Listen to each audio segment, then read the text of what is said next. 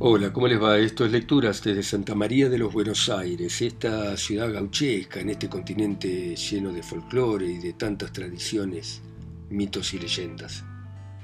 Y vamos a continuar con la lectura de Juan Moreira, de Eduardo Gutiérrez, esta novela del siglo XIX, publicada en su momento como folletín en el diario, y que cuenta la historia de este gaucho que de honrado empieza a ser un perseguido por la justicia. Y continúa de esta manera. El gaucho recogió sus armas, hinchó de nuevo y enfrenó al overo, subió al cacique a las cabezadas y montó ágil y nervioso. Esta vez puso su caballo al trotecito y tomó rumbo a 9 de julio, recostándose al lado de la tapera de Díaz, donde estaba acampado el cacique amigo Simón Coliqueo, con su tribu compuesta de unos 400 individuos entre chusmas, lanzas y medias lanzas, que son los indios de 15 a 20 años. Los toldos de Simón Coliqueo en la tapera de Díaz estaban completamente militarizados y dependían directamente del jefe de la frontera oeste. Como aquellos indios recibían ración y sueldos del gobierno, se habían ido a establecer allí algunos pulperos desalmados, que por ganar algunos pesos viven, como suele decirse, con la vida en un hilo, pulperías que, bajo el pomposo título de casas de negocio, eran las posadas donde el escaso viajero podía echar un trago y descansar una noche. Los indios solían salir a las boleadas, con el permiso del jefe de la frontera, de las cuales volvían cargados de diversos cueros y plumas de avestruz, que cambiaban en las pulperías por un frasco de ginebra o un poco de hierba y azúcar fabuloso negocio que retenía a los pulperos, a quienes los soldados de caballería de guarnición en las fronteras han calificado graciosamente de chupasangre. El trato frecuente con los oficiales del ejército que pasaban por allí para dirigirse a Junín, al fuerte General Paz o a la Blanca Grande, y con los vivanderos que iban a comprarles por una bicoca los cueros y la pluma de avestruz, había civilizado mucho a aquellos indios que miraban ya como la cosa más natural del mundo el que la gente cristiana estuviese semanas y aún meses alojada en los toldos y haciendo con ellos vida completamente común. Los indios solían emborracharse principalmente a la vuelta de las boleadas en que abunda la ginebra y el aguardiente, y es entonces cuando a la inversa de nuestras ciudades los toldos están en la mayor tranquilidad, y esto consiste en que el indio bebe hasta caer y caído, se le ve acercar el medio frasco de ginebra a los labios hasta que el brazo cae como cuerpo postrado e inutilizado por el alcohol. El indio es entonces un cadáver en toda la acepción de la palabra. Cuántos hermosos casos de alcoholismo podría observarse allí el espíritu estudioso del doctor Meléndez. El indio bebe y como decimos bebe hasta caer. Cuando despierta de la acción alcohólica es para beber de nuevo, mientras quede en la botella un átomo de ginebra. Y así pasaba la vida aquella buena gente, bajo el gobierno de Simón Coliqueo, que era el más borrachón de todos ellos, pues era el que podía comprar más bebidas. Así llegó Juan Moreira para hacerse olvidar de la justicia, compartiendo con los indios esa vida nauseabunda del ocio y la borrachera. Él salía a las boleadas con los indios donde se hacía admirar por la destreza y seguridad de sus tiros de bola, y de regreso se embriagaba con ellos de aquella manera brutal que, mientras dura la bebida, los deja convertidos completamente en autómatas o máquinas de beber. Moreira había cautivado a los indios por la riqueza de sus prendas y la salvaje magnificencia de su apero, cubierto de chapas de plata, sueño dorado de los indios. A Coliquea le había ganado el lado flaco con la guitarra y sus cantos, llegando a ser el niño mimado de aquella gente bravía y poco amiga del cristiano. Cuentas que las indias solían hacerle ojo tierno, pero el corazón del gaucho estaba lleno por otros sentimientos, y si allí tuvo alguna aventura amorosa, no ha llegado a nuestro conocimiento ni hemos tratado de averiguarla. Moreira se hizo en los toldos un gran bebedor y un jugador malicioso desplegando un talento especial para hacer trampa con la baraja. El indio es jugador por el mismo género de vida ociosa que lleva, y es en el juego tan vehemente como en la bebida. Juega mientras tiene que jugar. cuando cae el comisario pagador con los pequeños sueldos, que se convierten en fuertes sumas por la cantidad de meses que se les adeudan, en cada toldo se arma una jugada donde el indio que pierde juega buscando el desquite hasta el que pi con galones, que es la prenda que más estima. Y un indio que llega a perder hasta el que pi es una fiera quien solo puede sujetar el profundo respeto que tiene por el cacique y el capitanejo que como autoridad suprema preside la jugada. En esta jugada Moreira siempre salía vencedor de buena o mala manera, lo que había dado lugar a lances muy desagradables, que habían terminado en una lucha a mano armada, en que el indio sacaba siempre la peor parte, pues Moreira no se hacía mucho de rogar para sacar su daga y hacer un desparramo. Este género de camorras y pequeñas victorias había dado al gaucho un gran ascendiente sobre los indios, habiendo llegado Simón hasta ofrecerle que si se quedaba allí lo haría capitanejo y lo cazaría en la tribu, oferta que el gaucho vivo no desdeñó, para no perder el cariño que le tenía el cacique, cariño de que pensaba sacar un partido mucho más provechoso. Hacía ya tres meses que Moreira estaba en los toldos, tiempo que jugó suficiente para que se hubiesen olvidado de él en sus pagos y poder llevar a cabo de una manera segura y ejemplar la venganza terrible que había jurado en el fondo de su alma a su compadre Jiménez y al sucesor del amigo Francisco. Moreira espió el momento de hacerse perdiz de todos, pero de una manera provechosa y digna al mismo tiempo de sus famosos antecedentes. Veamos de qué manera curiosa este hombre extraordinario salió de los toldos, dejando en ellos un recuerdo inolvidable y sangriento. Cuando el paisano supo que estaba por llegar a los toldos el comisario pagador, empezó a hacerse correr la voz de que se hallaba muy pobre y que pensaba vender o jugar su apero y su caballo, posesión que soñaba coliqueo como quien sueña en un reino o con una fortuna fabulosa. Simón lo mandó llamar y le propuso darle por el caballo aperado todos los sueldos que le trajera el comisario y sus raciones en pie, siete yeguas, que le correspondían por aquel trimestre. Pero Moreira, haciéndose el infeliz, dijo que prefería jugarlo para hacerle una tanteada a la suerte. Con qué ansiedad era esperado entonces el comisario pagador, que era el Mesías de nuestras fronteras. Cuántos hombres no salieron al camino. Coliqueo miraba ya el caballo y el apero como cosas suyas, pidiéndolo prestado para darle unas rienditas, pero Moreira no quiso consentir en ello. Por fin llegó el tan deseado comisario entregando a los indios que para ellos traía dinero que era contado y recontado unas cien veces por lo menos. Esa misma noche se armó la jugada en todos los toldos, concurriendo más gente al de Coliqueo, atraída por la curiosidad de ver si el cacique ganaba al gaucho. Coliqueo quiso sobre tablas hacer la gran jugada, pero el paisano le puso sus aperos, alegando que siempre quería jugar chico para hacer la mano. Como Moreira tenía la baraja, juego en que había adquirido gran práctica, los indios no podían percibir las innumerables trampas que les hacía el paisano con una limpieza digna del más hábil prestidigitador, merced a las que iba haciendo pasar a su poder todo el dinero de los indios. Coliqueo dejaba jugar a los capitanejos que estaban en el toldo, pues él se reservaba para la gran jugada del caballo que tanto le preocupaba. Hay que advertir que Moreira había ido a caballo en su overo al toldo del cacique, a cuya puerta estaban los caballos de los demás jugadores, porque en los toldos no se anda a pie, aunque solo se trate de una distancia de 10 o 15 varas. Los jugadores estaban en la mala. Habían perdido entre todos unos diez mil pesos que pasaron a poder del gaucho afortunado que los guardó en el tirador. Pasó toda aquella noche y todo el día siguiente habiéndose interrumpido el juego para que Moreira diera de comer a su caballo y a su perro. La suerte seguía protegiendo a Moreira de una manera tan decidida que los jugadores habían empezado a jugar sus prendas a falta de dinero.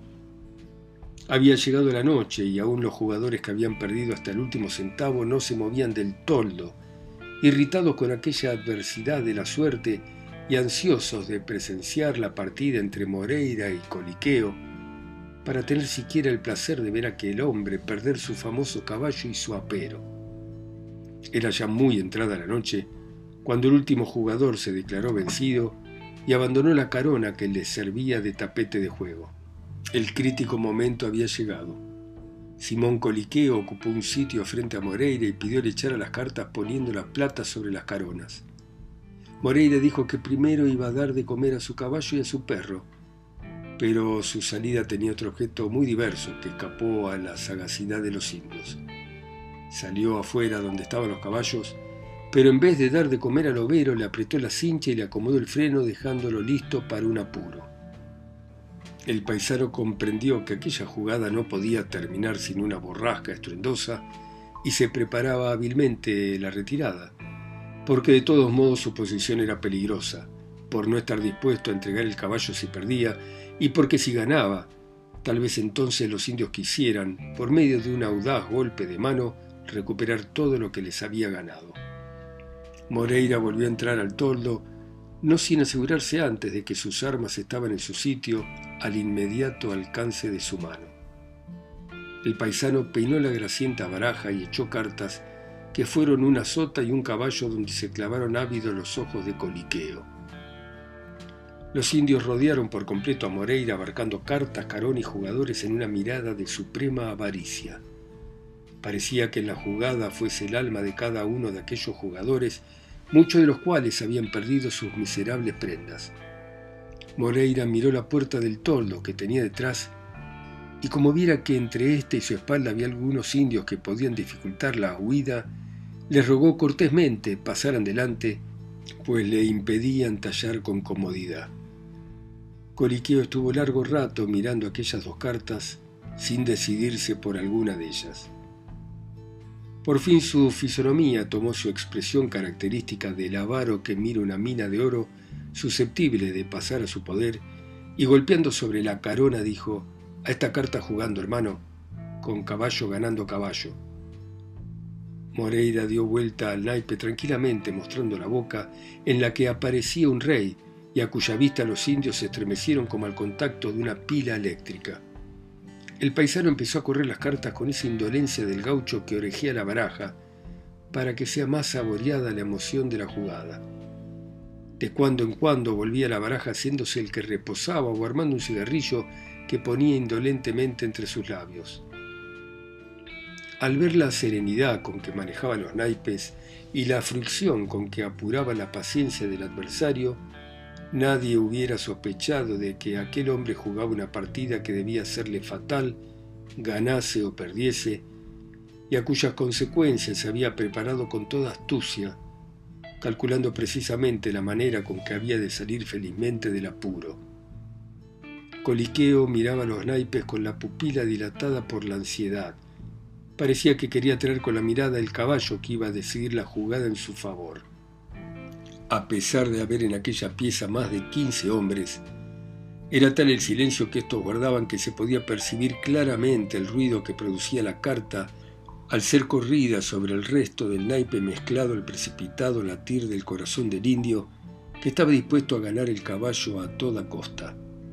Por fin Moreira tiró una carta y apareció debajo la ganadora, arrancando un grito de la garganta de aquellos hombres grito que era una mezcla de ira y de amenaza.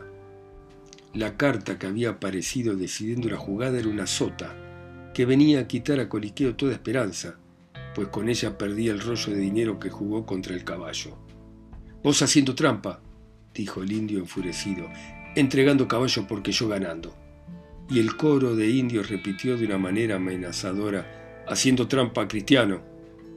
Yo no he hecho trampa, replicó Moreira retrocediendo un paso hacia la puerta para estar más próximo a su caballo y prevenido contra el ataque que le traerían los indios fuera de toda duda.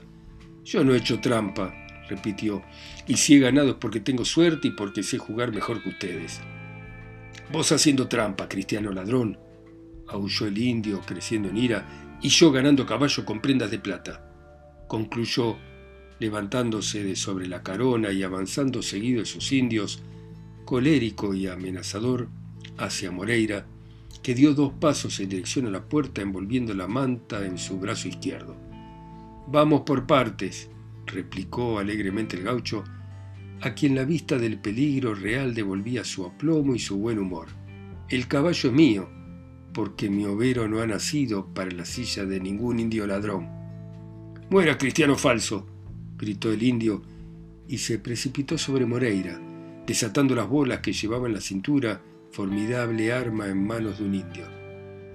Antes que el indio pudiese hacer uso de aquella terrible arma, cuyo golpe a la cabeza es siempre mortal, el gaucho había sacado su daga haciéndole su tiro favorito, que era un hachazo en el entrecejo, que Moreira llamaba pintorescamente un hachazo entre las aspas. Y rápido como el rayo, el paisano salió al patio y subió sobre su caballo que al sentir sus flancos oprimidos por la rodaja de la espuela, dio un poderoso salto. Los indios cayeron a una sobre Moreira, pero solo encontraron el vacío, sintiendo la prolongada risa con que el audaz gaucho se despedía de los toldos. Todos saltaron a caballo, todos quisieron seguir al gaucho que les había sacado ya una enorme distancia, pero quedaron allí como atontados sin saber qué hacer. Coliqueo enjugaba la sangre que salía abundante de su herida, prorrumpiendo en un sinnúmero de maldiciones a cual más enérgica y terrible. Los indios lo habían vuelto a rodear y no se atrevían a pronunciar una palabra que pudiera aumentar la ira del feroz cacique que se retorcía con desesperación. Por fin uno de los capitanejos de aspecto más varonil se acercó al cacique herido y le dijo, yo persiguiendo con tres lanzas y caballo de tiro. Persiguiendo y matando y degollando, dijo Coliqueo, y trayendo caballo aperado. Concluyó con una especie de desesperación porque no se conformaba con la pérdida del overo, cuya hermosura y calidades le habían hecho nacer desde el primer momento el deseo irresistible de tenerlo, aunque lo hubiera cambiado por todos sus animales. El capitanejo hizo montar a cuatro indios con caballo de tiro y se puso detrás de Moreira, cuya rastrillada descubrió inmediatamente. Moreira había andado ya más de dos leguas, arriando una tropilla del mismo coliqueo que halló al salir de los toldos y que se apropió alegremente. Calculando que aquella distancia recorrida era suficiente para ponerlo al abrigo de cualquier intentona por parte de los indios, siguió marchando al trote en dirección al partido de 25 de mayo, donde vendería la tropa antes de seguir para Matanzas, que era el rumbo que pensaba llevar. Cuando empezó a amanecer, Moreira hizo alto, rodeó la tropilla y se echó indolentemente sobre su manta para dar un resuello al overo, que acababa de tragarse tres leguas en cuarenta minutos. Al cabo de media hora de descanso, el paisano volvió a montar y siguió su camino al tranquito, arriando siempre la tropilla, pero apenas andaría unas dos cuadras cuando un gruñido amenazador del Cusco le avisó la proximidad de gente enemiga, que no podía ser otra cosa que indios de los toldos que había abandonado. Moreira se empinó sobre los estribos para divisar el campo y efectivamente vio que por su retaguardia venían a media rienda cinco indios que conoció en las largas lanzas que traían a la rastra enganchadas en una correa en la mano del rebenque. Moreira echó pie a tierra tranquilamente.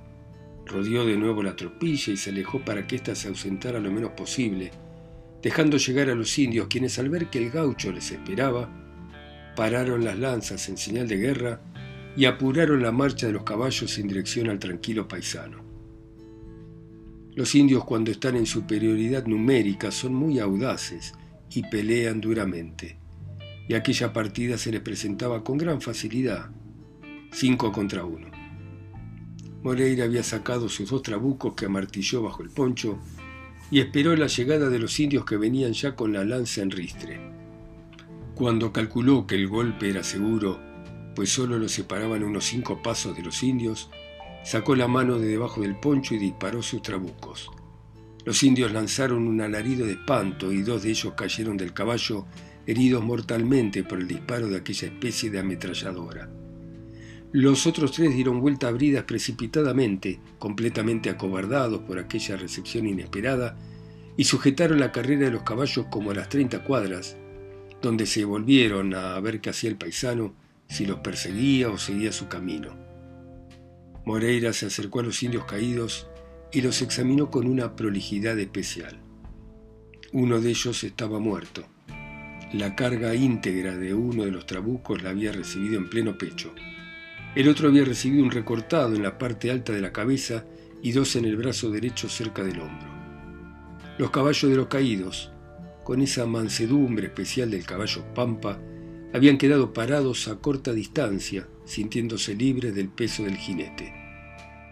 Moreira se acercó a ellos y, considerándolos buenos, los incorporó a la tropilla y montó sobre el overo vallo que no se había movido, habituado al estampido de los trabucos. Y siguió la marcha arriando su tropilla recientemente aumentada, sin hacer caso del enemigo que dejaba la espalda en la seguridad especial de que no lo habían de seguir. Efectivamente, solo cuando Moreira se alejó como una legua de aquel sitio, los indios se aproximaron lentamente a sus compañeros caídos, a quienes colocaron sobre los caballos de tiro y tomaron el camino de la tapera de Díaz, no sin volver la cara de cuando en cuando hacia el camino que había seguido Moreira. A la caída de la tarde, el paisano llegó al partido de 25 de mayo, donde vendió la tropilla con suma facilidad, pues la mayor parte eran caballos orejanos de marca y no había necesidad de exhibir el boleto de propiedad ni todas aquellas formalidades enojosas que preceden a la venta de un caballo. Moreira hizo noche en una pulpería donde había un buen número de bebedores, teniendo la precaución de cubrir parte de su cabeza con un pañuelo puesto en la cabeza a manera de mujer, por si acaso había en la reunión alguna persona que pudiera conocerlo y delatarlo a la partida de plaza. Estaba esa noche en la población, por desgracia, un paisano muy borrachón y cuchillero que tenía mentas de guapo y a quien conocían con el apodo de Pato Picasso, a consecuencia de su nariz, muy semejante al pico de aquella ave, y de sus botas de potro, que eran siempre de una blancura especial. Cuando Moreira entró a la pulpería, el pato Picasso estaba contando proezas de valor que hacían abrir la boca a los que las escuchaban porque el pato Picasso tenía fama bien adquirida de hombre de entrañas y era mozo que en una ocasión había peleado a media partida de plaza haciéndose perdiz enseguida. Bueno, muy bien. Seguiremos mañana a las 10 en punto, como todos los días. Ustedes escuchando a Juan Moreira en sus países, ciudades, continentes, islas o pueblos, a través de mi voz acá sola y lejos en Santa María de los Buenos Aires. Chao, mañana seguimos.